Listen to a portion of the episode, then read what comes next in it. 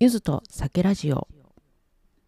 ゆずこしょう研究家王さんがお届けするゆずと酒ラジオ。この番組はゆずこしょうとお酒をこよなく愛する私ことゆずこしょう研究家の青さんがゆずこしょうと料理とお酒について程よく語る番組です。小話も交えながらお届けいたします。週末のホッとする時間にゆずこしょうとお酒を楽しんでいただけたら嬉しいです。さて記念すべき20回目の配信です。はい。今日こそね、なんか、キリのいいですね。あの、20回目ってね。これこそ記念すべきじゃないでしょうかね。うん。まあでも、毎回記念すべきってつけますね。はい。今日は、久々にお酒の話をしたいと思います。はい。えっと、題名、先に言っちゃいますけれども、お酒のジンと柚子胡椒と揚げ物の組み合わせは最強っていうね、テーマでお届けいたします。というのもちょっと前置きが長いんです。これ、今回の話ね。はい。実は先日、密かに誕生日を迎えました。はい。えっと、珍しく今年の誕生日は完全にね、オフの日だったので、高尾山に登るぞと決めて、登ってきました。関東以外の方は存じない山だと思いますので、まあ簡単に説明しますと、東京都八王子市にある観光地化された山です。いくつかね登る道はあるんですけれども一部アスファルトで舗装されてるので比較的登りやすい山です。特にねあのゴールデンウィークとかお盆はどうか知んないですけどもう絶対テレビで高尾山にはこれだけの人が集まりましたってねアスファルトのとこに大行列っていうね、まあ、そんなのが絶対行きたくないって思ってます。あとねあの登る以外にもあ登るって足で登る以外にもケーブルカーやリフトで途中まで登ることができるのでそこまで頑張らなくてもね登ることができるんです。なのでヒールを履いてる方もねちらほら見かけるんですけどあれどうなんだろうって思いながらね横目で見てます。きっとインスタとかで高尾山に登ってきたよとアップしてるんだろうなと勝手に予想してます。でもあのリフトとかケーブルカー乗り場からもう割と歩くんですよね。うん、アスファルトとはいえ結構ねこの時期だと凍ってたりしたりとか、うん、危ないからあんまりヒールはやめた方がいいと思いますね。うん、怪我するし。うん、まあそんな人ね、そういう人は多分ポッドキャストなんて聞いてないと思いますのでね。はい。で、私はですね、あの、6号路っていう群生したシダ植物と川のせせらぎを感じられるコースが大好きでしてもう今は6号路一択です。暑くなると蚊が出てくるのでまあ雪のない寒い時期に登るのが大好きです。なんかね最近はね雲も出るっていうね噂もあるのでね、うん、まあ出ないこの冬が一番いいのかなって思ってます。まあなのでね毎年冬にだいたい2回ぐらい登ってますね。うん。で今回ね、あのー、まあ、登った後ですね、6ゴールで登って、で、帰りはですね、どうしても行きたいお土産屋さんがあったので、帰りにケーブルカーとリフト乗り場方面降りたんです。まあ、舗装された道ですね。観光道です。うん。で、結局はお目当てのものには出会えなかったんですけれども、その時にね、気になるお酒を発見しました。それが、カタカナで書かれた東京八王子というね、陣でした。はい、ここでやっと本題のジンが出てきましたね。うん。ボトルがめちゃくちゃおしゃれなんですよ。うん。その時に買おうか迷ったんですけれども、荷物になるからとね、泣く泣く見送りました。でもね、諦めきれなくてですね、うん、帰りの電車の中で、その東京八王子についてね、ちょっとググったんです。そしたら、この東京八王子を製造している東京八王子蒸留所のホームページにたどり着きました。どこでね、商品が買えるのかを見てみると、ま、なんと工場見学とね、試飲ができるって書いてあったんですよ。まあ、この工場見学は、まあ、あの工場が稼働していない土日のみっていうことで、うん、ちょうどたまたま先週の土日がもう何もないっていうか、珍本当に珍しいんですよ。何もないっていうのがね。うん、なので、もうすぐに予約して、また八王子まで行ってきました。まあ、ちなみに八王子までそんなにね、うちからの遠くないので、うん、行きやすいです。そんなわけで、えーと、東京八王子蒸留所に急遽ねあの工場見学に行くわけでわけなんですけれどもちなみにまあそのね本題入る前にジンというお酒皆さんご存知でしょうか？最近ではあのサントリーから販売されている水ジンソーダ缶が一番馴染みのあるジンだと思います。ジンはジュニパーベリーというヒノキ科の針葉樹の実をね、あの使って作られる、ね、作られるお酒です。はい。このジュニパーベリーっていうのは別名西洋ネズと呼ばれているそうです。はい。西洋ネズ。見たことありますかね？うん。私多分ないかなわかんないけど。うん。で、もともとはなんか薬香臭だったそうですね。うん。で、あの、このジェニパーベリーだけではなく、いろいろなね、スパイスも使われており、まあ、最近ね、なんかクラフトジンブーム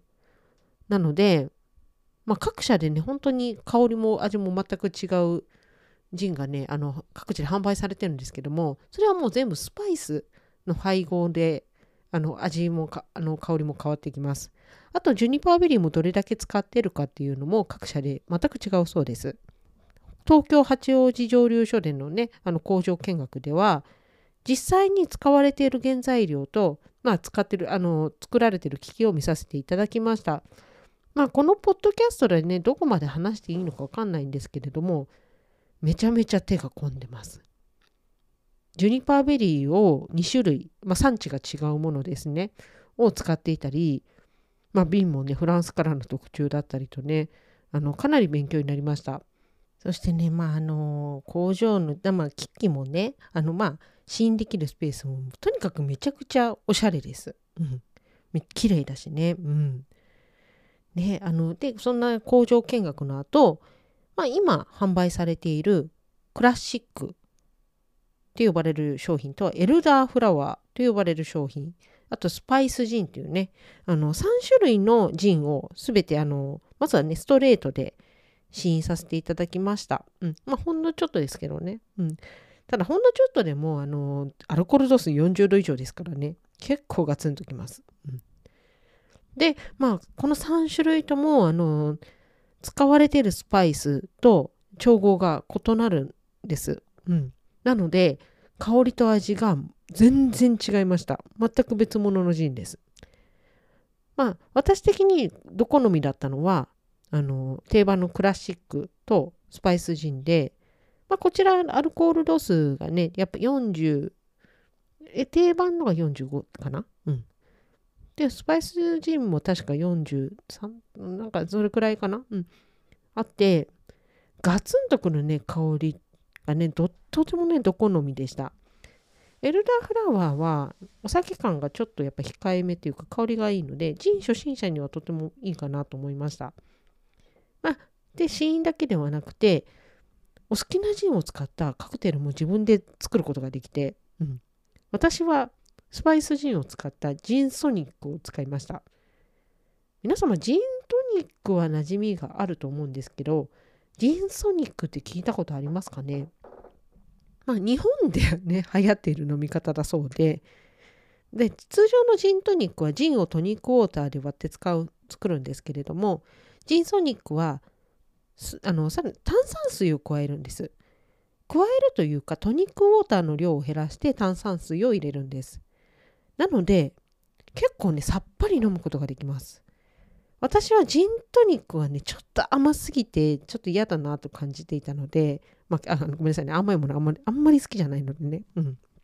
でジンソニックはちょうど良かったです。なんかいいとこ取り、あのジンのソーダ割りとジントニックのいいとこ取りっていう感じでね、とても良かったです。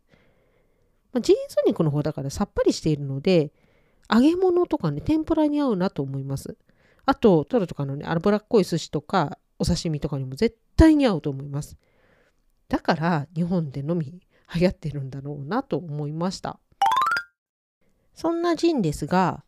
揚げ物と柚子胡椒の組み合わせとめちゃくちゃ合うんですよ。まあこれに気づいたのは京都蒸留所っていうところであの作られているキノビというねジンクラフトジンですね。うん、それをね買った時にすごく思ったんですけれども、うん、なんだろうあのキノビは、えっと、柚子を使ってるんです。うん、で、まあ、その柚子の他にもまあ緑茶とかなんかいろいろハーブ使ってて、まあ、とても香りが良くてでそれで、まあ、柚子の香りのいいあの柚子胡椒とのねあのおつ、うん、それを使ったあの揚げ物のねおつまみと合わせた時にすっごく合うなってもうマッチした感じがねすごく印象的でそこから私ジンにはまったんです。うんまあ、ジンといってもねいろんな商品がありまして、まあ、必ずしも柚子は使われてないわけではないんです。で揚げ物にねその柚子胡椒っていうのはまあ定番ですよね。うん、